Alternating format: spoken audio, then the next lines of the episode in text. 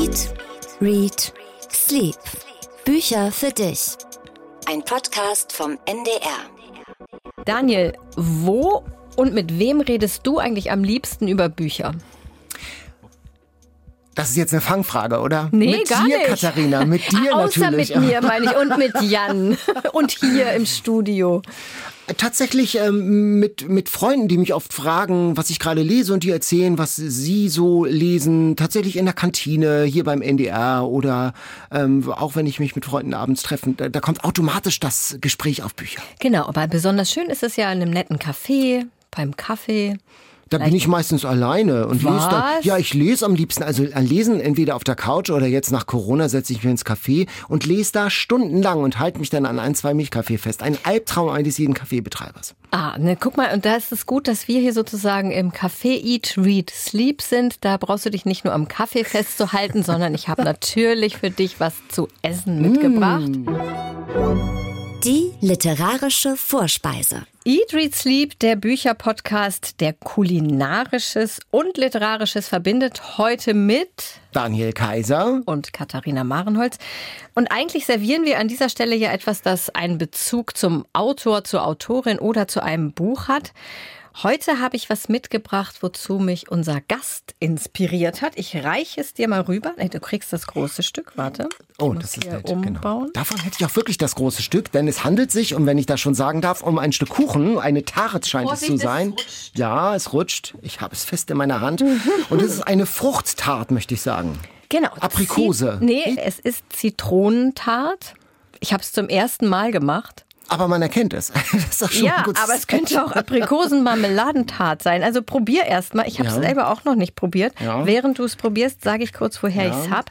Kat Menschik ist ja unser Gast heute, mit der sprechen wir nachher, der Illustratorin, die nicht nur das Fernsehprogramm in der Frankfurter Allgemeinen Sonntagszeitung illustriert, sondern eben auch Bücher, zum Teil von sehr bekannten Autoren. Und auch dieses schöne Kochbuch hat sie illustriert. Essen, Essen. Und da sieht man eine Portion Spaghetti Bolognese. Genau. Und zu dem Kochbuch gibt es auch einen gezeichnet. Kalender. Guck mal, das ist mein erster Kalender für 2022. so ein Wimmelbildkalender mit ganz vielen Zutaten und Essen, Gerichten. Essen, genau. Ja. Und Juni 2022 ist Zitronentart. Und das hat mich sofort angesprochen, weil ich das noch nie gemacht habe und schon immer mal machen wollte. Und ich also, sag mal, das erste Stück ist schon fast aufgegessen, weil es wirklich gut? sehr lecker und sehr zitronig und sehr fruchtig ist und auch so diesen zitronigen Biss hat. So. Lecker.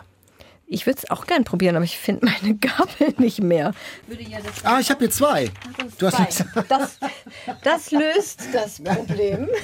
Ein Käffchen wäre ganz schön. Ein Käffchen wäre ganz schön. Das geht an unseren Redakteur hinter der Scheibe, der einen Kaffee hat, uns aber keinen gebracht hat. Wir müssen vielleicht mal erklären, dass der Weg von unserer Kantine in unser Studio sehr lang ist. Ich hatte kurz überlegt, ob ich einen Kaffee kaufe vorher, aber der Alles wäre gut. jetzt eiskalt gewesen. Auch blöd.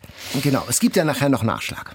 Ja, genau. vielleicht können wir einfach zwischendurch eine Pause einlegen und doch nochmal schnell Kaffee Wirklich sehr holen. lecker.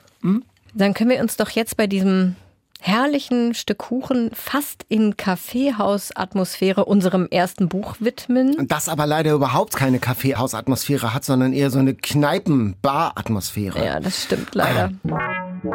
Die Bestseller Challenge. Heinz Strunk hatten wir uns zugelost. Es ist immer so schön mit dir. Heinz Strunk kennt man vielleicht von Fleisch ist mein Gemüse oder von Der goldene Handschuh. Jetzt ein Liebesroman, also naja, ganz grob gesprochen. Ein Mann in der Midlife-Crisis, Mitte 40, verhinderter Musiker, Tontechniker und der ist in einer Sackgassenbeziehung mit Julia. Die will immer, wenn sie am Sonntagabend gemeinsam nochmal im Bett liegen, das Wochenende rekapitulieren, wertschätzen und bewerten, dass alles so schön ist. Er kann das alles nicht mehr ertragen und trennt sich von ihr und dann verliebt er sich in Vanessa. Erfolglose, aber wahnsinnig attraktive Schauspielerin. Wahnsinnig Viel attraktiv. jünger als er. Und er weiß gar nicht so recht, wie ihm geschieht, warum sie auf ihn steht. Und so begleitet man ihn jetzt auf dem Weg in diese neue Beziehung. Und man merkt auch ganz schnell, Vanessa, die ist zwar sehr hübsch, der Sex ist offenbar galaktisch, aber sie ist auch wahnsinnig anstrengend. Schneller als er gucken kann, entpuppt sich das Ganze also auch als toxische Beziehung. Der strauchelnde Mann, das Buch hat es auf die Longlist des Deutschen Buchpreises geschafft, Katharina. Zu Recht. Ich weiß nicht genau, nach welchen Kriterien die Bücher für die Longlist ausgewählt werden. Ähm, ich hätte es nicht drauf gewählt. Ich verstehe auch nicht, warum es drauf ist. Also mir hat es nicht gefallen, um es kurz zu machen. Möchtest du vielleicht kurz was Nettes sagen? Weil wir überlegen ja immer, wir möchten eigentlich was Nettes sagen über die Bestseller, aber mhm. wärst du das jetzt? Ich kann eine nette Sache ja, sagen. Ja, sag eine nette Sache. Ich muss noch überlegen. Ich fand, es hatte ein paar wenige lustige Sätze. Ja. Zum Beispiel ein Oldie-Sender spielt tote Teenager-Songs aus untergegangenen Zeiten. Das fand ich lustig, aber es waren sehr wenig solche Sätze. Es blitzen immer einzelne Sätze auf, von denen hätte das Buch triefen müssen. Er geht raus in die Stadt und er riecht dann äh, nach dem Regen, glaube ich, irgendwie diesen besonderen jahreszeitlichen Duft. Er hat immer noch den süßlichen, nussartigen Duft in der Nase, der die Luft kandierte. Und ich finde, da sind immer mal wieder so schöne Bilder, aber wie du sagst, es sind nur so kleine Sprengsel, so ein bisschen Konfetti ab und hier mal, aber das macht das Buch nicht zu einem guten Buch. Ich habe das auch überhaupt nicht gern gelesen. Ich habe mich wirklich gequält beim Lesen, so kaputte Typen und diese Alt, Altmänner, sagt, er ist ja irgendwie 47, der namenlose ja, entschuldige Held. mal, 47. Sagt man nicht Altmännerfantasien, sagt man Mittelaltmännerfantasien. Ja nicht auszuhalten, fand ich, mit, mit dieser unglaublich attraktiven Frau, mit, mit der er dann zusammenkommt und wie er sie beschreibt, fand ich auch ziemlich unerträglich. Es wird sehr viel getrunken. Es sind eigentlich nur kaputte Typen. Habe ich das schon gesagt? Es sind nur kaputte Typen. Ja. Und, und Loser-Typen, aber auch überzeichnet und vor ja, allem, was ich ganz schlimm finde, ausgestellt. Also ich lese von Typen, der vom Autor verraten wird. Und man steht da wie bei diesen Fernsehsendungen aus der Vorhölle Schwiegertochter gesucht, wo man so auf, auf mit Fingern auf, auf die Leute zeigt, haha, da ist ein Scheiternder. Ich kann da keine Empathie lesen. Ich lese wirklich diebische Freude am Scheitern dieser Protagonisten. In Zeitlupe, als er zum Beispiel Vanessas Eltern dann trifft und das total baden geht. Man erlebt das in Zeitlupe mit, wie er scheitert. Ja, und es ist das finde ich, es war total unrealistisch. Gerade diese Szene, wo er nämlich zu so einem Familienfest nach Hildesheim fährt und zum ersten Mal die Eltern seiner neuen Freundin ähm, trifft oder die ganze Familie. Und er kommt erstmal ewig zu spät, weil er nämlich total betrunken war. Das heißt, er konnte nicht mit ihr zusammen hinfahren. Dann kommt er an, sie redet erstmal zwei Stunden lang gar nicht mit ihm. Er sitzt da rum. Dann holt sie ihn zu sich an den Tisch mit, mit ihren äh, Eltern und ihre Schwester, die übrigens auch ein totales Klischee ist, weil so Sonnenbankbesitzerin und sonnengebräunt und natürlich total doof. Und labert die dann total voll mit richtig schlechten Witzen. Sie hasst ihn die ganze Zeit. Man merkt es. Also ist völlig überzeichnet, völlig unrealistisch. So wird sich doch kein normaler Mensch benehmen. Es trieft vor Klischees und ich muss vor allen Dingen sagen, ich, ich habe so ein grundsätzliches Strunkproblem, glaube ich. Ich, ich lese immer, wenn es um Strunk geht, immer von seinem morbiden Humor. Vor allem Männer in meiner Timeline, so bei Facebook und so, die schwärmen, wie witzig das sei, wie geistreich. Und das gehöre zum unterhaltsamsten, was die deutschsprachige Literatur zu bieten habe, habe ich in der Kritik gelesen. Da muss ich erst nochmal checken, ob wir vom selben Buch sprechen. Also meine Mundwinkel haben sich auf keiner der 288 Seiten auch nur einen Millimeter nach oben bewegt. Das war wirklich ein anderes Gefühl, was ich erlebt habe, ganz häufig. Ekel. Das Buch dünstet aus. Das ist ja, ein Mief. Das stinkt nach Alkohol, nach alter Wäsche, nach Mundgeruch, nach Schweiß. Zitat. Als er eine halbe Stunde später zur Toilette geht, hängt der Miefkern ihres Morgenurins immer noch in der Luft. Ja, das eklig. ist so die Thermik. In jedem Kapitel müffelt ist, richtig pekig. Ich hatte das Bedürfnis zwischendurch wie ein Exorzist mit so einer Zitrus, mit so einem Zitrusduft Raumspray durch mein Wohnzimmer zu gehen Oder? und hatte das Verlangen nach einer heißen Dusche. Das mag eine literarische Qualität sein, das so rüberzubringen mit diesem Mief, aber man muss das auch lesen wollen. Echt. Daniel hat sich wieder mal in Rage geredet. Ich freue mich. ich fand es auch sehr eklig. Auch diese Szene, wie er dann sich nackt vorm Spiegel auszieht plötzlich und sich von oben bis unten anguckt und alles an ihm beschreibt, als wäre es schlaff und schlabberig und er findet sich selber richtig schrecklich. Och, und da da, das war ganz am Anfang, da hatte ich schon keine Lust mehr weiterzulesen. Katrin hat uns auch dazu geschrieben, sie schreibt, sie mag Heinz Strunk als Person, findet ihn sympathisch, war also gespannt auf das neue Buch und sie muss leider sagen, es ist immer so schön mit dir, war leider gar nicht schön. Ein Mit-40er mit Midlife Crisis, eine anorektische Endzwanziger mit Missbrauchsthema, beide zusammen ein Paar, das sie von Anfang an nicht sind. Sie reden nicht miteinander, alles ist grau, trist und versoffen. Wer will das lesen? Und ich sag mal, Katrin, I feel you. Ja, aber Michael hat uns auch geschrieben, der findet das Buch gut. Insofern wieder mal erstaunlich, wie unterschiedlich die Leute Bücher lesen. Er meint, dieses Buch geht direkt ans und ins Herz. Natürlich gefällt das Thema Männern mittleren Alters. Junge Traumfrau verliebt sich in einen Durchschnittstypen, der doppelt so alt ist. Da fängt normalerweise der Kitsch an. Bei Es ist immer so schön mit dir ist diese Beziehung aber kein Kitsch, sondern entlarvend und tragisch. Also er ist total begeistert von dem Buch. Mhm. Wir haben aber noch einen, der in unserem Team ist. Eine, Katharina hat uns noch geschrieben, ähm, und, und sie fand es anfangs ganz gut, diese Beschreibung der schrullig gewordenen Beziehung zwischen Julia und dem namenlosen Helden. Mich nervt es übrigens auch schon, wenn der Held keinen Namen hat. Was soll denn das? Am falschen Ende gespart, oder? Na, aber dann ist vielleicht denn? die Identifikation noch stärker, die hm. Identifikationsmöglichkeit. Ich meine, ich bin ja auch, wenn ich, also ich bin ja eigentlich Mittelalter, Ende 40. Und ähm, hast dich toll identifiziert, nein, weil der keinen Namen nicht. hatte. Also ich finde, das ist ja so eine, die, die Schonungslosigkeit ist vielleicht noch eine Stärke, wenn man was Gutes sagen will. Dass er wirklich, wie du sagst, er steht vorm Spiegel und seziert sich ja fast schon. Ähm, aber es hat ja keinen, keinen weiteren weiteren nicht, Wert. Nicht mhm. weiter in Rage reden. Zurück zu Katharina, meiner ja. Namensvetterin, die ähm, eben gesagt hat, diese schrullig gewordene Beziehung fand sie ganz gut. Fand ich auch am Anfang. Da dachte ich noch, ich kann es vielleicht ertragen. Aber dann schreibt Katharina, kommt Vanessa ins Spiel und die finde ich komplett überzeichnet. Und dann wiederholt sich einfach alles.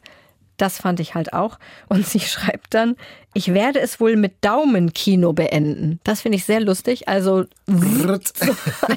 das hätte ich auch gemacht sehr gerne, aber für die Challenge ist es ja erforderlich, dass man das Buch ganz und richtig liest. Hm. Hm. Ja, ich würde schon sagen, es ist ein, wenn man das Buch jemandem empfehlen möchte, ist es ein Buch für Heinz Strunk-Fans. Meiner Meinung nach ist das schon ein typisches Heinz Strunk-Buch. Also er reißt da nirgendwo aus. Es ist jetzt kein plötzlicher Liebesroman. Es hat die typischen Zutaten eines Heinz Strunk-Bestsellers, nämlich eben diese Ekelbeschreibung. Es hat ähm, diese Loser-Typen, die in besonderer Art und Weise geschildert werden. Also für Heinz Strunk-Fans möglicherweise ein Muss. Es ist immer so schön mit dir. 288 Strunkseiten bei Rowold erschienen. Mein erstes und letztes Heinz Strunk Buch, glaube ich. So, ich habe jetzt endlich eine Gabel, dann kann ich auch mal meinen eigenen Tart probieren. Ich glaube, der Boden ist ein bisschen hart geworden. Nein. Nein, der, der muss vielleicht so. so. Hm. heißt ja Mürbeteig. naja, mhm. stimmt mit dem oberen Zeug zusammengeht. Mit dem oberen Zeug? Mit dem Zitronen. Mit der Zitronencreme. Also ich versuche mich hier in poetischen Beschreibungen, wie lecker das ist. Und, und ja, schmeckt interessant, schmeckt ganz gut. So. Hm. Schmeckt ein bisschen wie Zitronenbonbons. Ja, aber ja, gut, nee, aber ein Kaffee wäre ja, schon schön dazu. meine Rede, meine Rede. Nach Strunk brauchte ich Abwechslung. Las hier und da und dann sprach mich ein Cover an, schau mal, mit einem Elefanten, der einen Menschen auf seinem Rüssel hochhebt. Und das war so lustig, habe ich ja. gesagt, das liest mal rein. Liegt auch auf meinem Schreibtisch, habe ich ja. aber noch nicht gelesen. Christopher Wilson, die absolut wahre Geschichte von Juri dem Vorkoster. Das Buch spielt in der Sowjetunion Mitte der 50er Jahre. Also Stalin herrscht mit harter Hand, ein Terrorregime. Und Juri, der ist zwölfeinhalb und sein Vater ist Tierarzt und Zoodirektor, Elefantologe, also Elefantenexperte. Die Mutter ist im Straflager von Stalin verschleppt. Und die beiden, Vater und Sohn, leben also allein und eines Tages werden die beiden abgeholt, denn der Vater soll einen ganz besonderen Patienten behandeln. Und es ist ein Elefant. Stalin. Stalin. Der schwer krank ist, todkrank und paranoid aus Angst vor Humanmedizinern, weil die, weil er denkt, die, die alle wollen ihn töten. Zu Recht ja auch, die wollen ihn töten. Und Juri kommt mit mit seinem Vater und wird dann zum Vorkoster Stalins, der auch Angst hat, dass sie ihn vergiften wollen und muss alles mitessen, jeden Wodka mittrinken und so. Und so lebt Juri bei Stalin mit diesen ganzen Teufeln aus dem Politbüro, die da um ihn rumscharwenzeln, mit diesen ganzen Stalin-Doppelgängern Doppelgängern, die Stalin angeheuert hat, die auch Schauspielunterricht bekommen, um so zu gehen wie er und so. Also man taucht ein in die Stalin-Dämmerung die Wochen vor seinem Ende und man erlebt das aus der Sicht dieses naiven Juri, der erst mal von der Straßenbahn überfahren worden, hat seitdem einen leichten Hirnschaden. Äh, und ein, es heißt ja, es ist eine absolut wahre Geschichte. Das ist so wahr wie die Nachrichten in der Pravda, also die Wahrheit. Witzig, wirklich äh, eine ganz starke, tolle Satire, auch traurig. Mitten in die pralle Satire hinein gibt es dann wirklich auch ganz ergreifende Momente. Ich darf man leider nicht, also will ich nicht verraten, weil es dann äh, das um das äh, Lesererlebnis bringt. Es ist wirklich ein sehr, sehr schönes, sehr lustiges, ich musste oft lachen, sehr, sehr bissiges, schönes Buch. Man nähert sich dieser drastischen Diktatur, dem Terrorregime von Stalin in den 50er Jahren und auch schon vorher mit, mit Humor, mit vielen politischen Witzen auch daran. Kurze Nachfrage. Muss man Stalin sagen? Ich sage immer Stalin. Ist das total falsch? Ich glaube nicht, dass das falsch ist. Ich würde einfach, ich glaube. Du als alter osteuropäischer Sprachenkenner. Ich würde immer Stalin sagen, oh, okay. aber ich glaube, Stalin ist okay. Gibt es vielleicht unter euch Experten, Stalin-Experten? Ich sag weiterhin Stalin. Stalinologen. Kann mich jetzt nicht mehr umgewöhnen. Der Stählerne. Ähm, dieses Buch ist schon mal erschienen im Hardcover offenbar. Da hat es noch einen anderen Titel, Genosse Elefant. Und jetzt ist es als Taschenbuch erschienen. Ich sage auch ausnahmsweise den Preis. Also bei Kiepenheuer und Witsch, 265 Seiten, 11 Euro, also auch ein Schnäppchen. Man kann, äh, das ist ein schönes Buch, das man mal so runterlesen kann. Man lernt viel aus der Geschichte und es hat einen spannenden Stalin-Twist am Ende. Oh, klingt nach einem Geschenk für für viele Leute, ja. glaube ich. Und ich finde das interessant, dass du dir auch jetzt extra so ein lustiges Buch rausgesucht hast nach Heinz Strunk. Ich habe auch ein lustiges Buch mitgebracht, also ich fand es lustig. Ich hatte es allerdings vorher schon gelesen. Und zwar Prima Aussicht von Judith Poznan. Mhm. Schon mal gehört? Nein, nie. Die Autorin. Das ist so ein Buch, das passiert wirklich selten. Ich habe die erste Seite gelesen und das Buch sofort geliebt. Genau mein Humor. Und ich möchte jetzt ein kleines Stück daraus vorlesen, von der ersten Seite. Ich gucke kritisch in alle Richtungen. Der Autohändler muss ja nicht wissen, wie wenig Ahnung ich vom Wohnwagenkauf habe. Ziemlich genau gar keine nämlich, aber wer hat schon Ahnung von Wohnwagen? Trotzdem stehe ich in einem drin, bereit ihn zu kaufen, weil Bruno gesagt hat, er möchte erstmal kein zweites Kind haben. Eigentlich wollte ich heute keinen Wohnwagen kaufen, sondern nur Wohnwagen kaufen üben. So wie ich plante, mich auf das erstmal in Brunos Satz zu konzentrieren das hat mich sofort erreicht. Ich fand es wirklich lustig, auf eine intelligente Art und Weise lustig. Judith Poznan kennt man vielleicht, die ist sehr aktiv bei Instagram und aus Zeitungsartikeln, der Spiegel und ähm, ich glaube, irgendeine so Elternzeitschrift. Und sie schreibt immer sehr persönlich. Also sie trägt wirklich das Herz auf der Zunge, glaube ich. Und das ist offenbar hier auch ihre eigene Geschichte. Die Ich-Erzählerin, heißt auch Judith, hat eine etwas komplizierte Beziehung, hat ein kleines Kind, das hat sich jetzt dann mit der Beziehung mit dem Mann eigentlich so ein bisschen zurechtgeruckelt und sie will jetzt ein zweites Kind. Er aber nicht. Und deswegen kauft sie zur Kompensation sich diesen Wohnwagen und startet ein Camper-Life in Brandenburg. Kurze Frage, wie stehst du zum Campen? Ich war immer sehr skeptisch. Ich habe das einerseits für sehr, also also eine Mischung aus sehr alternativen Lebensstil und sehr, sehr, sehr spießig. Und dann haben mich mal Freunde mitgenommen auf so ein Wochenende, also ich konnte mich da nicht mehr wehren, nach, nach Fehmarn und seitdem liege ich denen in den Ohren, wann wir denn mal wieder fahren. Wirklich? Das war so toll. Also es hatte natürlich auch diese Campingplatz-Spießigkeit. Wir haben da Brötchen gekauft, die musste man bestellen und dann stand da 6 MK für Meerkornbrötchen für DK für da ist es war. Also. Ähm, aber wenn man dann im Lagerfeuer am Strand von Fehmarn sitzt äh, und dann geht man drei Meter weiter zum Schlafen in den Wohnwagen. Hammer, toll. Ah, ja, ich, ich hasse Campen. Ah. Nur mal so nebenbei, ich hasse Campen. Das ist absolut nichts für mich. Ich habe das genau einmal gemacht, nicht mit dem Wohnwagen, sondern im Zelt und ich möchte das eigentlich nie wieder machen. Aber macht nichts. Ich fand das Buch trotzdem super. Es ist so eine wie du sagst, spießiges Camperleben. Es ist ein, wirklich eine liebevolle und sehr, sehr pointensichere Beschreibung genau dieses spießigen, aber doch irgendwie hinreißenden Camperlebens, weil man da mit Leuten zusammenkommt, mit denen man normalerweise vielleicht nie zusammenkommen würde und die dann ja trotzdem dann irgendwie lieb gewinnt. Da ähm, stehen plötzlich Leute an deinem Lagerfeuer. Genau. Von dem, also komm aus dem Nichts in dein Leben rein. Und das ist ja auch ein Abenteuer so ein bisschen. Ja, also genau, so ist ja, es, genau. so ist es hier mhm. auch. Und sie hat wirklich großartige Alltagsbeobachtungen, zum Beispiel wie sie im Baumarkt ist, um dann Sachen zu kaufen, um diesen sehr runtergekommenen Wohnwagen zu renovieren. Ich musste mehrmals laut lachen. Das passiert mir wirklich selten bei Büchern. Aber das Tolle an dem Buch, das ist eben mehr als das. Also das ist nicht nur dieses äh, Brigitte-Artikel, tolle Alltagsbeobachtungen, Familie mit Kindern, sondern sie wechselt zwischen ihrem gegenwärtigen Leben und den Erinnerungen an früher, als sie viel Zeit im Schrebergarten ihrer Großeltern verbracht hat, was auch so ein kleines bisschen Campingcharakter hatte.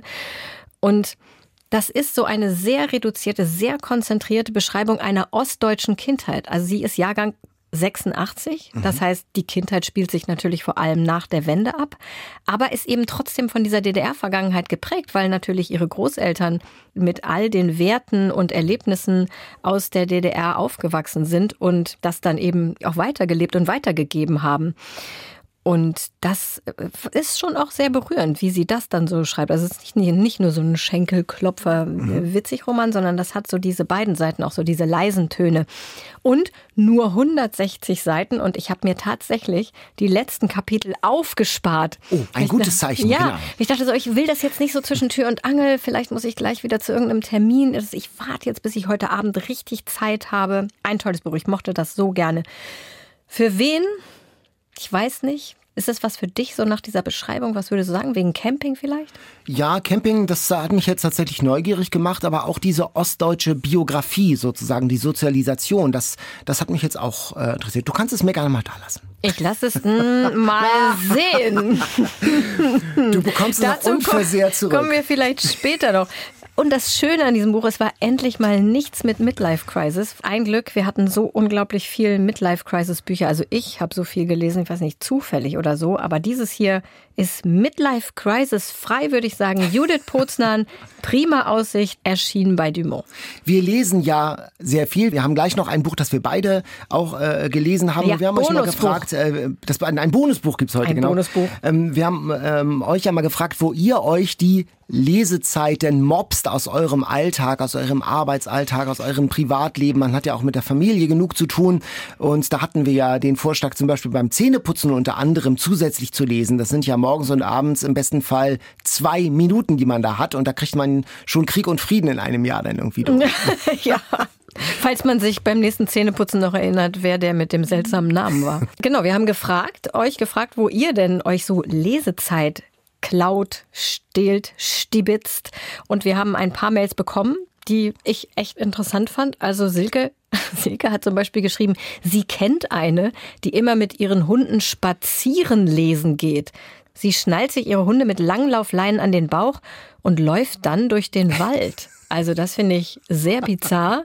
Silke meint auch selber, sie könnte das nicht. Sie liest eher so in der Mittagspause im Zug zur Arbeit und hört immer Hörbuch an allen möglichen, mhm. zu allen möglichen anderen Gelegenheiten beim Kochen, bei der Hausarbeit und so. Da schafft man dann natürlich auch ein bisschen was weg. Sabine aus Berlin hat geschrieben, sie schreibt, wenn sie allein im Dienst im Labor ist und Wartezeiten zwischen verschiedenen Arbeitsschritten hat, also wie Inkubationszeiten, Zentrifugationszeiten und so weiter, unterwegs im öffentlichen Nahverkehr ist und wenn das Buch besonders spannend ist und nicht gerade so anspruchsvoll, dann durchaus auch, Achtung, beim Gehen. Sie liest ja. beim Gehen. Hin und wieder liest sie auch auf Arbeit in der Pause neben den Kollegen. Eigentlich ist es ja etwas unhöflich, aber die Kollegen, die sind ja meist mit ihren Handys beschäftigt. Das finde ich total sympathisch. Ja, genau. Mal Setz so, so einfach mal, auch mal ein Zeichen setzen. Ja, genau, mit, mit gutem Inhalt.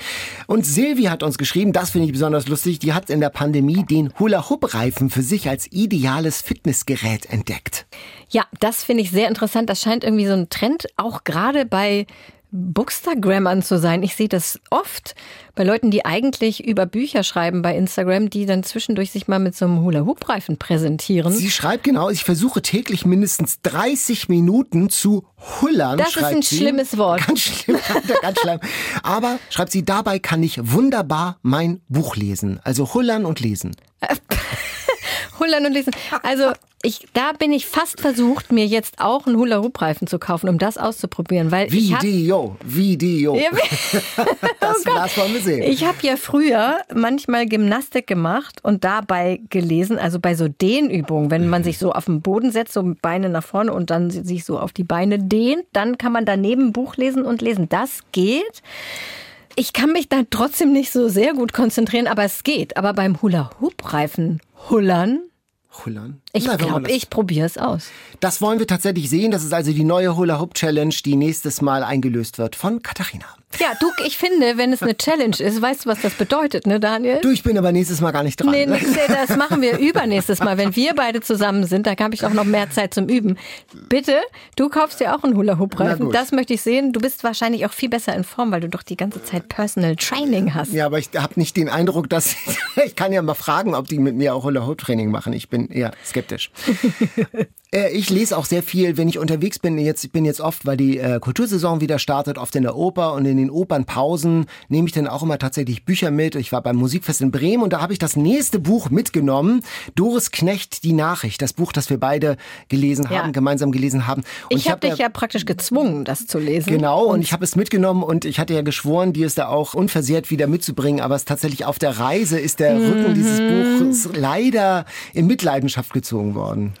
Ja, es, das mit dem Unversehrt hat nicht so richtig gut geklappt. Im Gegensatz zu Daniela Krien, ja. da möchte ich hier an dieser Stelle nochmal einen Applaus für dich aussprechen. Das hast du wirklich, das ist ja ein weißes Cover, ja. besonders anspruchsvoll.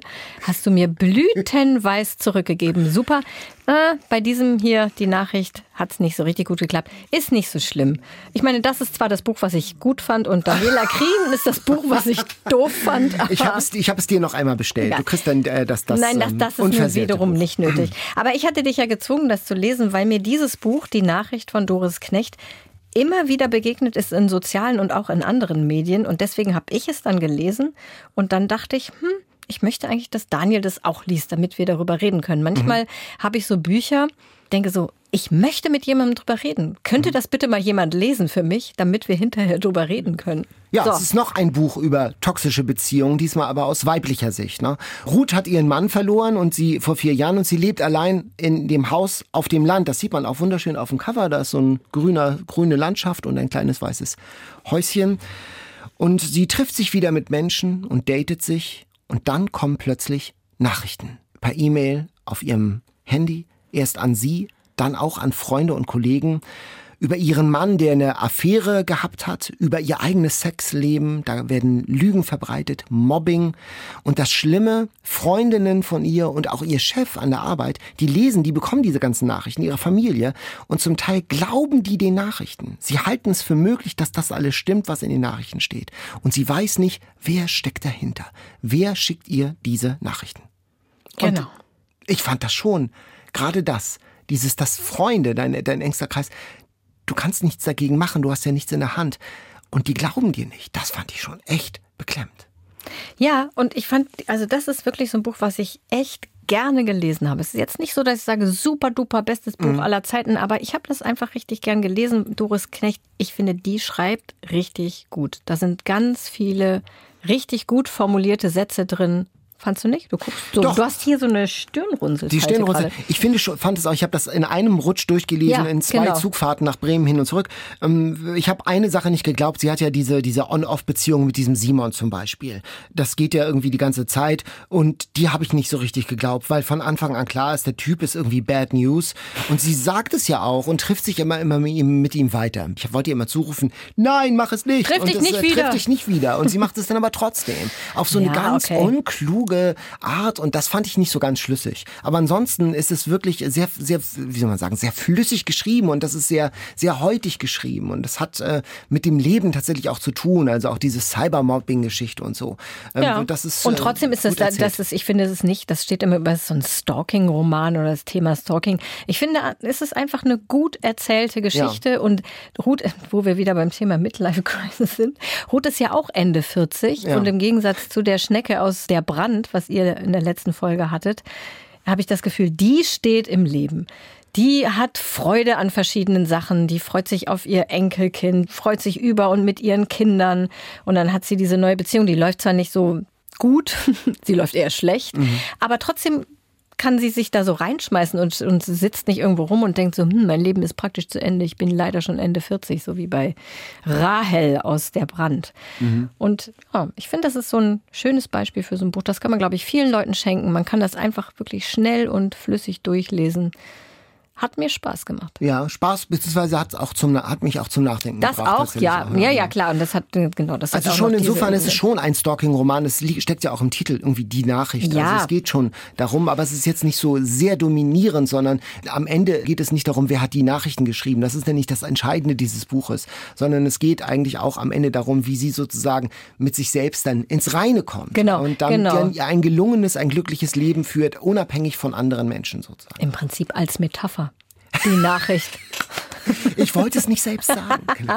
Die Nachricht von Doris Knecht erschien bei Hansa Berlin. Willst du noch ein Stück? Äh, sehr gern, sehr gern. Dann bleibt weniger für unser Team. Ja, aber wir haben schon noch was fürs Team. Diese Creme ist nur aus Puderzucker, Zitronensaft und Eigelb und einem ganzen Ei. Und das mhm. muss man irgendwie verrühren. Und das, da war ich unsicher, wie lange ich das rühren muss. Mhm. Und dann habe ich einfach so, bis es ein bisschen dickflüssiger wurde. Also man perfekt. muss es erwärmen beim Rühren und bis es so ein bisschen mhm. dickflüssiger mhm. wurde. Und dann habe ich das auf diese Böden gekippt Ganz schöne und weitergebacken. Sehr gut. Ja, ich bin auch ganz zufrieden. Das könnte ich vielleicht in mein Repertoire an Gebäck aufnehmen. Man braucht wenig Zutaten, es geht schnell. Perfekt. Ja, diese sehr gelungene Zitronentat ist ja aus dem Kat Menschik Essen Essen Küchenkalender für 2022, habe ich am Anfang auch schon gesagt. Bis man den aufhängen kann, ist es ja zum Glück noch ein bisschen hin. Aber dazu gehört ja eigentlich dieses kleine hübsche Buch mhm. Essen Essen.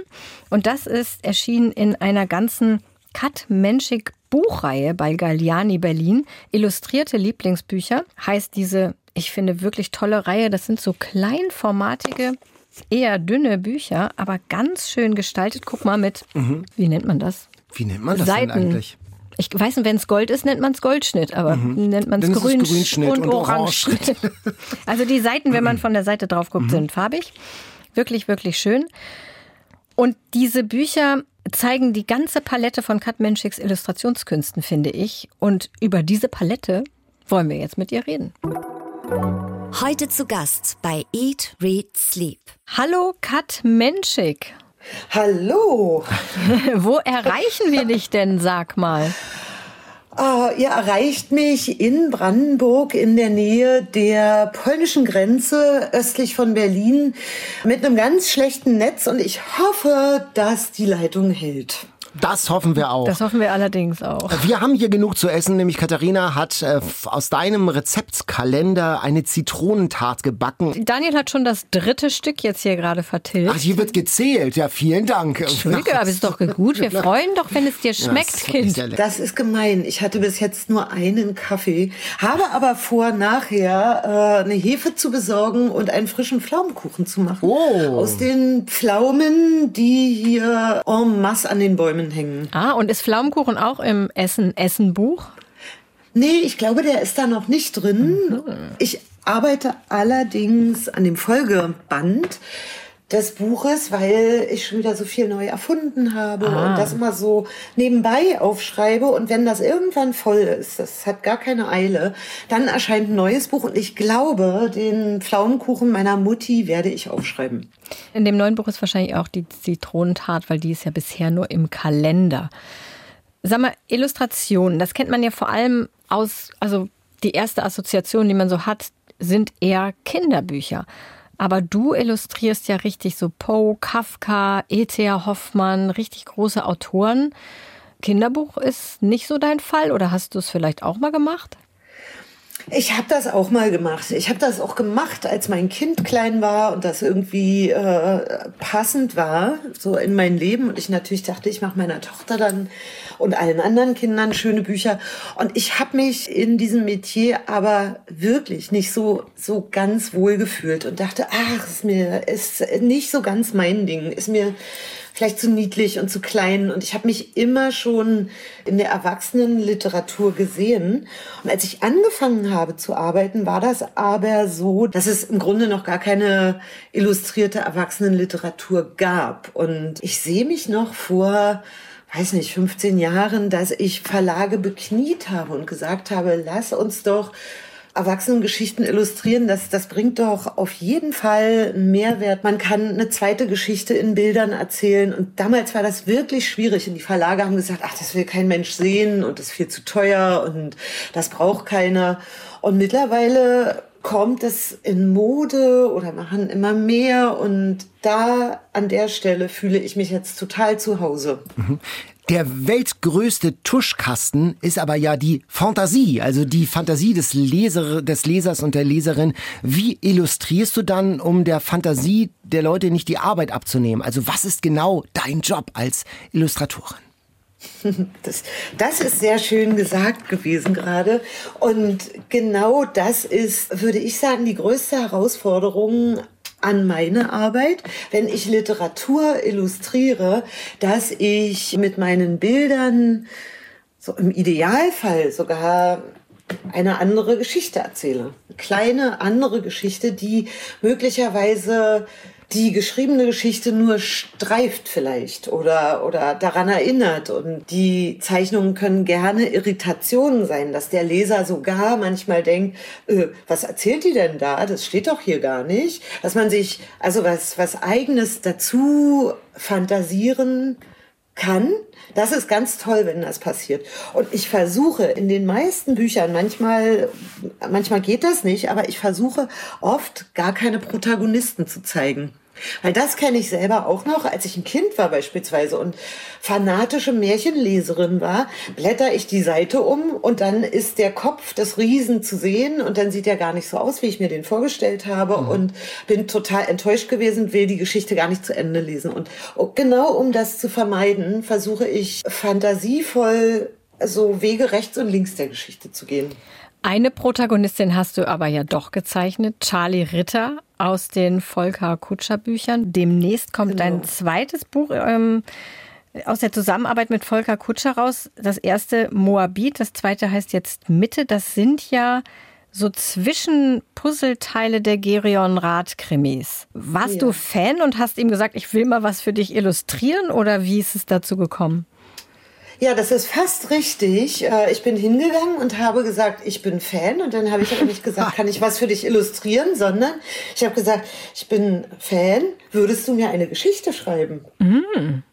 Wirklich allen Ernstes, so ganz kurz runtergebrochen. Äh, per Mail? War das so? Oder wie? Nein, wir sind uns auf der Buchmesse begegnet und wir trafen uns am gleichen Stand und äh, da habe ich ihn angesprochen. Mhm. Eigentlich traue ich mich sowas total selten, weil, weil ich dann doch irgendwie immer ein bisschen schüchtern und verschämt bin. Aber ich fand den oder, oder seine Bücher einfach wirklich so toll, dass ich dachte, oh, das muss ich jetzt mal sagen. Und erstaunlicherweise kannte er damals auch meine Zeichnungen. Und dann haben wir uns verabredet irgendwann. Und natürlich haben wir uns damals noch gesiezt. Ne? Und die Geschichte ist ein bisschen länger gewesen. Aber über diese jetzt jahrelange Arbeit schon haben wir uns auch wirklich sehr befreundet und deshalb darf ich das auch erzählen, glaube ich. Und dann hat er extra eine Geschichte geschrieben, damit du sie illustrieren kannst, so, so diese Zwischengeschichten? Ja, genau. Genau. Also es war so, dass Volker Kutscher mir einen ganzen Stapel mit Kurzgeschichten gab, die er schon geschrieben hat. Und wir waren beim Essen und er sagte, na such dir eine aus. Und er kaute gerade und konnte nicht so reagieren. Ich weiß, das hörte auch mal nicht so gerne, wenn ich das sage. Aber er konnte, er, er, konnte, er konnte zwei Sekunden nicht reagieren und sagte vorher, such dir was aus. Und ich sagte, nein, ich hätte es gerne exklusiv. Ich möchte keine Geschichte, die schon erschienen ist. Mm. Und dann konnte er nicht, ne, dann musste er erstmal runterkauen. Diese drei Sekunden, die, die haben gereicht, dass er sich das überlegt hat und gesagt hat, okay, ich schreibe dir eine Geschichte.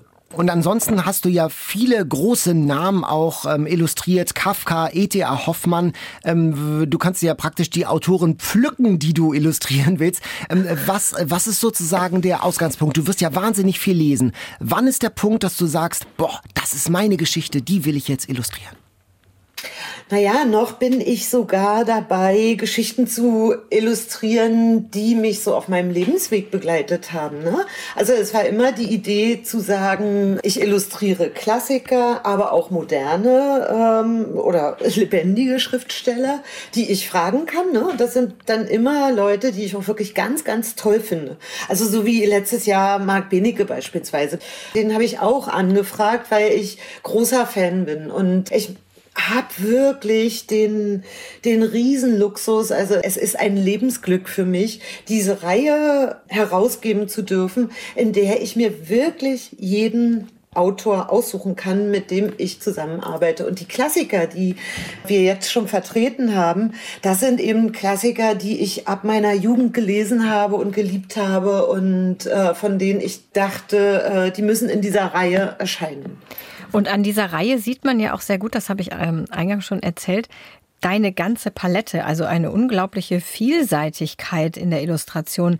Würdest du sagen, es gibt so den Kat-Menschik-Stil? Und wenn ja, wie wäre der? Ja, das würde ich auf jeden Fall sagen, weil sogar bei den, also das muss man den Hörern jetzt vielleicht mal erklären. Hm. Normalerweise zeichne ich mit Feder und Tusche und dann hat man so eine, so eine hartlinige Zeichnung, die ich koloriere am Rechner. Bei meinem letzten Buch aber, äh, durch den wilden Kaukasus, habe ich Bilder gemalt. Zum ersten Mal seit 30 Jahren habe ich wieder mit Farbe und Pinsel gemalt. Und das sieht natürlich ein bisschen anders aus. Aber ich selber erkenne sogar in diesen gemalten Bildern meinen Strich wieder. Und ich finde das selber manchmal verblüffend, dass das so ist, aber dass man die Arbeiten so nebeneinander legen kann und nicht auf die Idee käme, dass das jemand anders gemacht hat. Glaube ich jedenfalls. Und dass das so abwechslungsreich ist, liegt natürlich so an der Herausforderung solch einer Buchreihe, dass ich äh, ja meine Leser nicht langweilen will. Und ich habe wirklich auch immer bei jedem Band Angst, dass dann irgendwann so dieses äh, zweite Album-Syndrom passiert, ne? dass man sagt, oh, das jetzt aber, jetzt wiederholt sie sich. Irgendwann wird das wahrscheinlich passieren, aber ich versuche für jedes Buch eine ganz eigene Idee zu finden, die ich dann mit meinem Strich umsetze. Du bist ja in der DDR geboren und aufgewachsen. Äh, war das sozusagen ein geradliniger Weg hin zur Illustratorin? Also gab es da eine entsprechende Ausbildung? War dir das von Anfang an klar, das will ich machen? Naja, äh, mein, mein Papa ist auch Grafiker und Kalligraph gewesen und zumindest alle Werkzeuge waren immer zu Hause vorrätig und äh, ich konnte also jederzeit darauf zurückgreifen und natürlich hat das so so eine leichte Richtung gegeben.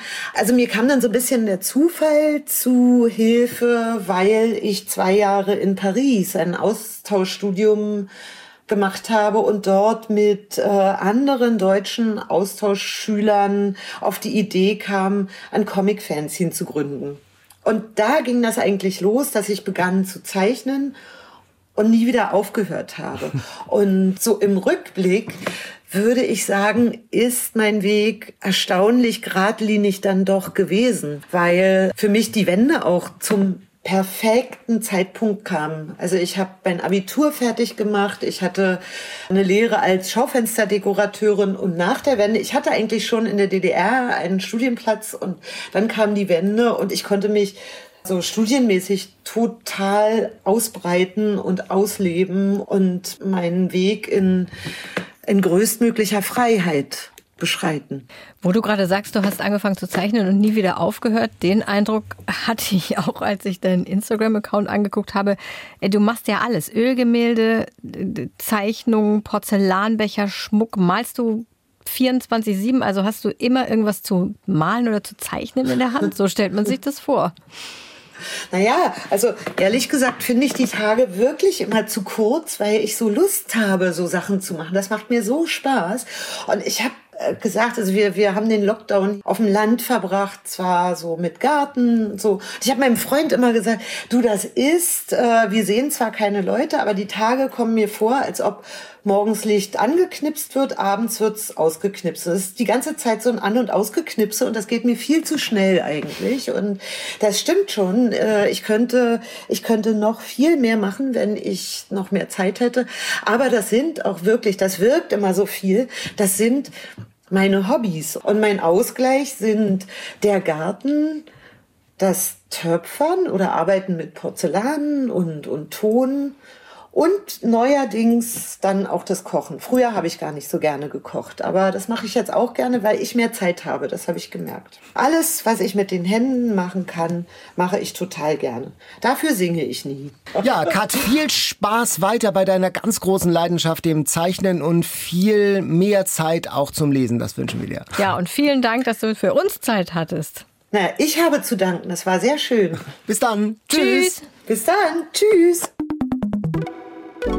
Die war nett, fand Die ich. war nett, genau, Oh. ja. Das Dass sie ist- nicht singen kann. Guck mal, ich kann überhaupt nicht zeichnen zum Beispiel, dafür kann ich ein bisschen singen. Ah, ich habe doch letztes Mal erzählt, von, äh, dass ich Mozart-Opern äh, getrellert habe. Daraufhin hat sich meine Musiklehrerin von damals gemeldet. Aus meiner fünften Klasse. Bei dir, Bei per mir, Mail? Ja, und hat gesagt, Mensch, vielleicht erinnern Sie sich noch, ich war Ihre Musiklehrerin aus der fünften Klasse. Die war die, die mich an Mozart rangeführt Und die hat. hat das gehört Die hat im das gehört Podcast? im Podcast. Witzig. Ne? Und hat sie gesagt, dass du es eigentlich ganz gut gemacht hast und nur kokettiert hast? nein, nein, nein, nein, nein. Sie hat dazu zu meiner sängerischen Qualität nichts gesagt. Aber ich kann immer noch, egal wie die Qualität war, immer noch besser singen als zeichnen. Denn zeichnen kann ich überhaupt nicht. Ich kann auf jeden Fall besser zeichnen als singen. Ich kann eigentlich nicht so richtig gut zeichnen. Ich kann eher basteln.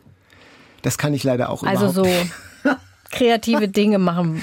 Und abzeichnen kann ich auch ganz gut. Abpausen konnte ich auch immer ganz gut, ja, aber das war ja, meine da sind Abpausen. Das so Abpausen. da muss man nichts ja, muss man nichts kennen. Mit so Butterbrotpapier oder so. Exakt, ja. Das ist das Einzige, was ich in zeichnerischer Hinsicht beherrsche. Aber da muss man ja wirklich nichts können. Also ich bin da nicht sehr kreativ leider. Ich habe früher immer ganz viel Zeit damit verbracht, ähm, Landkarten durchzupausen auf Butterbrotpapier. Mhm. Aus dem Atlas. Und warum? Keine Ahnung. Ach so. Ja, ach so allein. Früher gab es doch immer diese Stempel. In Erdkunde war ich immer ganz gut. Die konnte ich immer, also ich war so ein Atlas-Freak tatsächlich. Also ich konnte da immer die ganzen Städte und, und Länder und so benamen. Das, das da Stempel? Was denn für Stempel? Da gab's in der Schule gab es doch früher so Stempel. Da hat man auf so einem DIN A4-Blatt so einen Stempel mit einer Landkarte bekommen und da musste man immer, das war so für einen Test, musste man immer so Städte so. und so einzeichnen. das war doch kein Stempel, das war doch bestimmt eine Matrize. Nee, das war ich. Wir hatten noch so einen richtig so einen alten Stempel. So einen riesigen? Ja, wir genau. hatten Matrizen, die ja, rochen immer nach Alkohol. Auch. Ja, genau. mm, lecker. Genau. So, jetzt sind wir ein bisschen vom Thema abgekommen. Zeichnen kannst du nicht, dann zwinge ich dich jetzt auch nicht, das zu probieren bis zum nächsten Mal. Aber du weißt schon. Unsere Hula-Hoop-Challenge, Hula das reicht jetzt. Hula-Hoop muss sein. Ich habe ja einen Monat zum Trainieren. Ja, das ist gut. Die All-Time Favorites.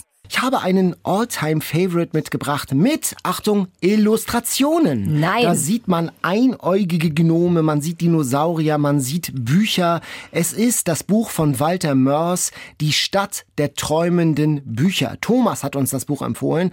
Walter Mörs, den kennen ja viele von Captain Blaubeer und, äh, und Hein Blöd. Captain Blaubeer hat ja auch einen, äh, in einem seiner Bücher, in einem seiner Geschichten, die 13,5 Leben des Captain Blaubeer, Zamonien besucht. Und äh, Walter Mörs hat diesen Kontinent Zamonien erfunden, eine eigene Welt, in der viele seiner Bücher spielen und wir tauchen in diesem Buch ein in diese andere Welt. Es geht um Hildegunst von Mythenmetz. Das ist ein Lindwurm, so ein Drache und ich muss den gerade mal suchen, ich zeige ihn dir, aber irgendwie sind so viele Seiten, die kann ich jetzt nicht weiter scrollen. mega hektisch auf deinem ja, iPad, iPad rum. hier rum. Was Warte mal. Das? Wo ist das hier? Da, das ist Hilde Hildegunst ah. von Mythenmetz. Das hat Walter Mörs selbst mhm. gezeichnet. Was siehst du? Sieht bisschen aus wie Frau Malzahn. Das ist ein Lindwurm und die sind sehr dichterisch begabt, diese Dinosaurierdrachen. Und auf dem Sterbebett gibt ihm sein Mentor die Seite eines perfekten Autors, die perfekte Seite. Er liest diesen Text und ist hin und weg. Er muss diesen Autor finden, er muss ihn finden und geht in die Stadt Buchheim. Buchheim, die Stadt, die von Büchern lebt, mit Büchern lebt. Die ganze Stadt, da dreht es sich nur um Literatur und Bücher. Buchheim ist ein Ort, der auch auf Büchern aufgebaut ist. Es gibt leckeres Essen Essen sogar in Buchform. Ich hätte mm. heute fast was mm. mitgebracht, vielleicht nächstes Mal. Es gibt lebendige Bücher, die dich anschauen können, die dich beißen können. Es gibt gefährliche Bücher, die dich attackieren, die dich sedieren. Alles in dieser Stadt. Die Literaturkritiker, die leben auch in Buchheim. Und zwar leben die in der giftigen Gasse. In den Antiquariaten sind Keller, da kann man auch hinabsteigen. Und der Hildegunst von Mythenmetz, der steigt auch in die, auf der Suche nach diesem Autor in die Katakomben von Buchheim. Buchheim. Dieser freundliche Bücherdino steigt darunter in die Unterwelt und überlebt in diesen Katakomben allerlei Gefahren auf der Suche nach dem Autor und er ist am Ende einer Büchermafia auf der Spur. Ein ganz tolles Buch, eine wunderbare Fabel, ein Schauerroman, ein Abenteuerroman und vor allen Dingen, man kriegt diese mit, eine Persiflage auf dem Bücher- und Kulturbetrieb. Thomas hat uns das Buch empfohlen. Er schreibt, ich muss gestehen, dass ich bis zu diesem Buch ein waschechter Büchermuffel war, schreibt er. Aber als meine Schwester mir dieses fantastische Buch schenkte, war das in meinem Leben eine literarische Offenbarung. Dieses Buch hat sich in meinen Bann gezogen, mich überwältigt, mich überrascht, mich zum Lesern gezwungen und mich regelrecht genötigt weiterzulesen. Dass ein Buch so etwas mit einem machen kann, hätte ich mir nie träumen lassen. Es ist wirklich unglaublich, schreibt er, wie viel Fantasie und Liebe fürs Detail Walter Mörs in dieses Buch gesteckt hat. Und tatsächlich ist es so, also ich bin da wirklich auch reingezogen worden in diese Geschichte und das ist auch immer total lustig. Also auch was für Feinschmecker. Er trifft da auf große Dichter und ihre Texte. Die heißen natürlich in Zamonien anders. Das sind Anagramme, also die Buchstaben sind durcheinander geschüttelt. Mhm. Aus Friedrich Hölderlin wird dann Dölerich Hirnfiedler zum Beispiel. Oder wer ist Perla Lagadion? Oh, schon eine Quizfrage. Ja, zum Aufwärmen. Edgar Allan Poe. Und er selbst hat sich auch eingebaut mit so einem Anagramm. Der Illustrator Wermer Tossler, das ist Walter Mörs. Also es gibt ganz viel zu kniffeln, es gibt ganz viel zu kichern und zu entdecken. Und es ist auch spannend, ungeheurer, fantastisch, eine ganz wunderbare Fabel. Thomas schreibt danach, habe ich alle Bücher von Walter Mörs wie im Rausch verschlungen. Jetzt erkundige ich die Welt der Literaturklassiker und schmökere mich von einem Klassiker zum nächsten und das nur wegen dieses einen Buches schreibt Thomas. Wow. Toll, ne? Eindringlicher kann, glaube ich, Thomas keine Empfehlung sein, als für dieses Buch Walter Mörs Die Stadt der träumenden Bücher.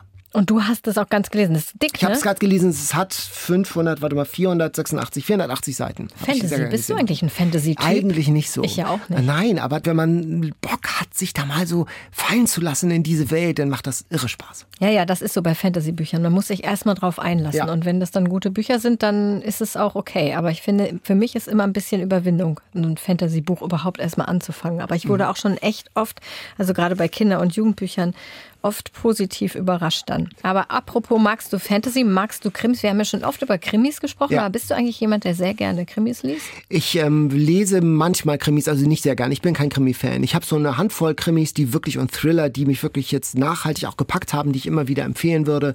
Ähm, aber ich bin kein großer Krimi-Fan, weil die oft auch enttäuschend sind. Ja, dann habe ich jetzt vielleicht was für dich. Und zwar habe ich den Tipp von Annette mitgebracht. Und das ist ein Krimi. Und ich habe mich sehr gefreut über ihren Tipp, weil ich die Autorin unbedingt mal erwähnen wollte. Tana French, eine irische Autorin. Der erste Roman, guck hier, habe ich nochmal mitgebracht, Grabesgrün, erschien 2008. Da war ich in meiner absoluten Krimi-Phase und habe ganz viele Krimis gelesen.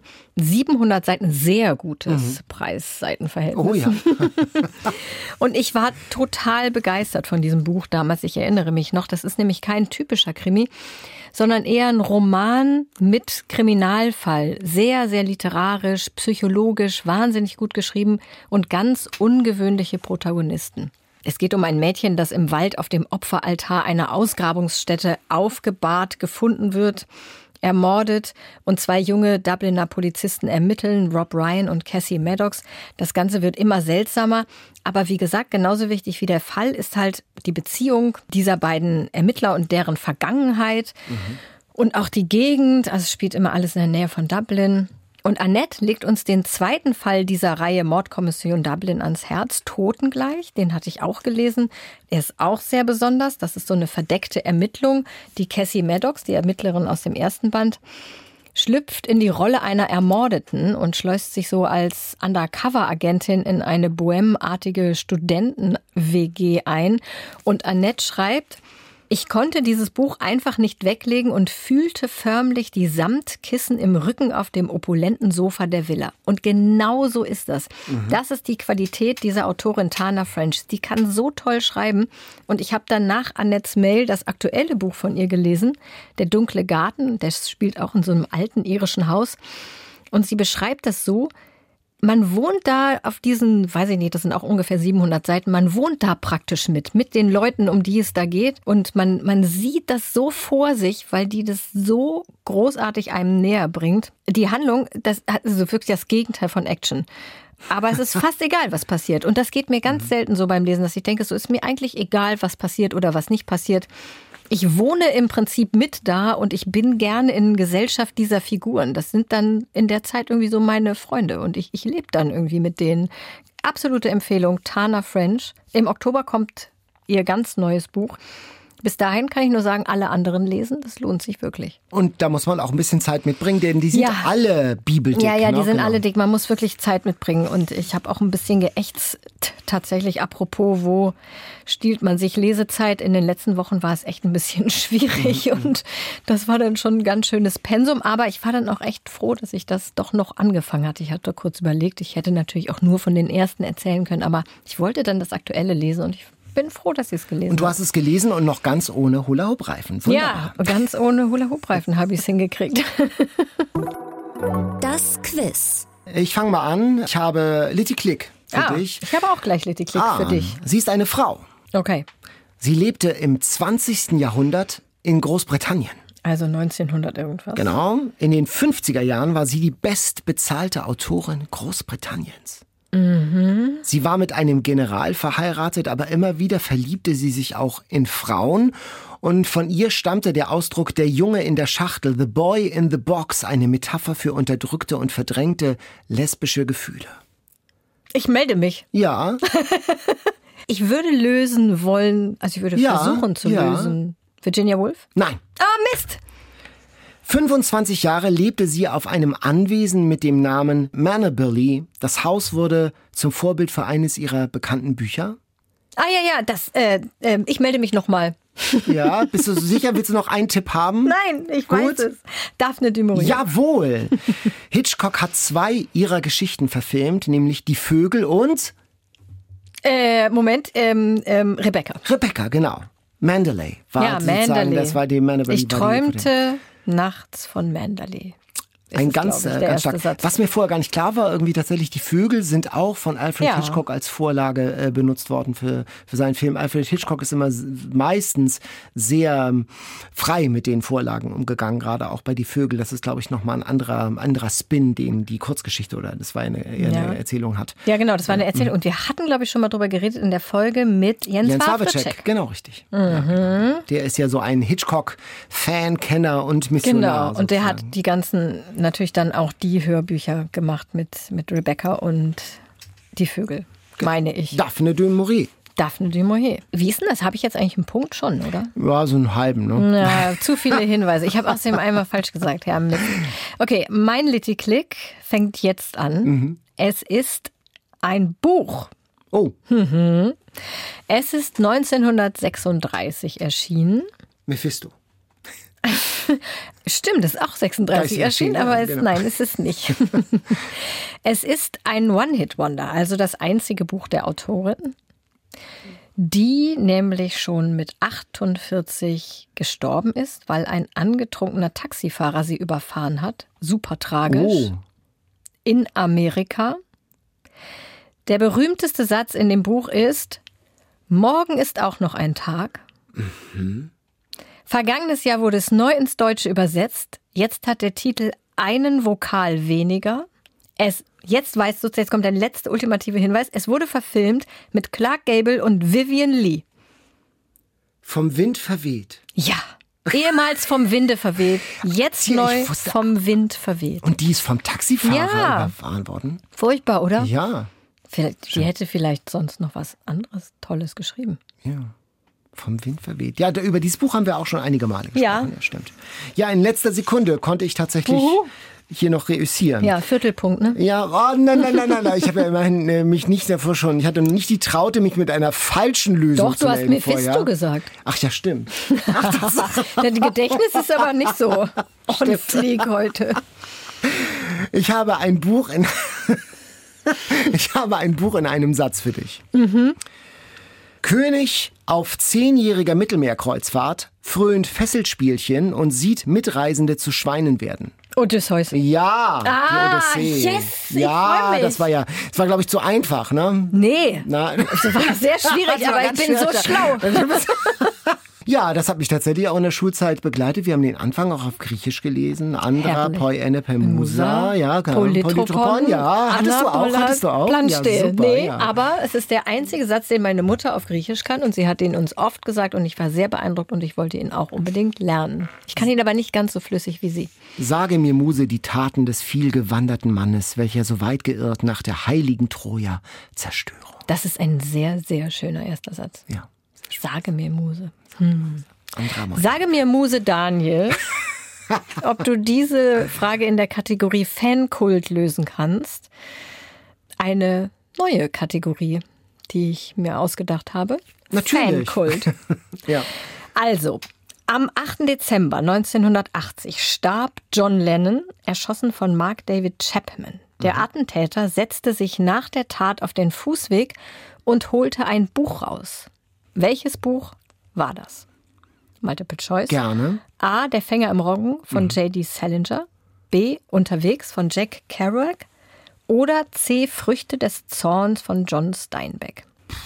Das ist alles drei möglich. Natürlich. Das habe ich ja auch lange dran rum überlegt. Dran, dran hm. Ah, ich würde jetzt mal auf Steinbeck gehen. Das ist leider nicht richtig. Mhm. Es ist der Fänger im Roggen. Der Fänger im Roggen. Ja. Mhm. Und tatsächlich holte also dieser Attentäter Chapman seinen Salinger-Roman raus, signierte den dann noch mit den Worten, dies ist meine Aussage, Holden Caulfield, und las den Polizisten eine Passage aus dem letzten Kapitel vor, und zwar genau diese Stelle mit den Kindern im Roggenfeld, woher der Titel kommt. Und super interessant finde ich, auch andere Mörder waren Fans von Fänger im Roggen, tatsächlich. Mhm. Charles Manson zum Beispiel fühlte sich seelenverwandt mit Holden Caulfield und der Juna-Bomber hatte auch ein Exemplar von diesem Buch in seiner Hütte und auch John Hinckley, habe ich alles recherchiert, knallhart, mhm. hatte das Buch dabei, als er 1981 versuchte, Ronald Reagan zu erschießen. Oh. Das ist doch unglaublich, oder? Unglaublich, ja. Konnte ich gar nicht fassen, ja. Fänger im Roggen. im, in Anführungszeichen. Ja, so ein bisschen. Fänger im Roggen und 1951 erschien, feiert ja dieses Jahr 70-jähriges Jubiläum sozusagen und dachte ich, das ist eine passende Frage. Ich wusste das auch nicht vorher, also du musst dich jetzt nicht schlecht Ich muss mich nicht grämen. Aber genau. ich weiß gar nicht, wo ich das zufällig gelesen habe. Ich fand das so spannend, dass ich dann das nochmal nachgelesen habe und es für uns als Quizfrage mitgebracht habe. Super, sehr schön. Dann kommen wir auch schon langsam zum Ende unserer Folge jetzt. machen Sie ein typisches Geräusch. Machen Sie ein typisches Geräusch. Ja. Bestseller Challenge. Die Auslosung. So. Ich habe Angst vor einem Buch, was ganz oben auf der Liste steht. Bitte zieh es nicht, bitte zieh Darfst es nicht. Stopp sagen. Stopp. Und jetzt nehme ich dies hier. Daniel zählt nämlich für Jan und mich. Es ist Carsten Dusse. Achtsam Morden am Rande der Welt. Achtsam Morgen oder Morden? Morden. Achtsam Morden ah, okay. am Rande der Damit Welt. Damit kann ich total leben. Mhm. Ich hatte Angst, es wird Eva Menasse, Dunkelblumen. Das habe ich nämlich angefangen, weil so viele Leute davon begeistert sind. Und ich kann mit dem Buch gar nichts anfangen. Ich habe abstimmen lassen bei Instagram, wem von euch ich das geben soll, damit er es liest. Ich glaube, Jan liegt Jan? vorn. Ne? Jan liegt vorn.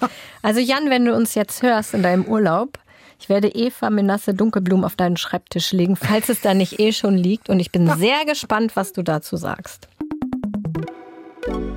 Ja, die Folge für heute ist so gut wie zu Ende. In zwei Wochen kommt die neue. Und wenn ihr große Sehnsucht habt, dann kommt am 18. September zur Nacht der Kirchen in Hamburg.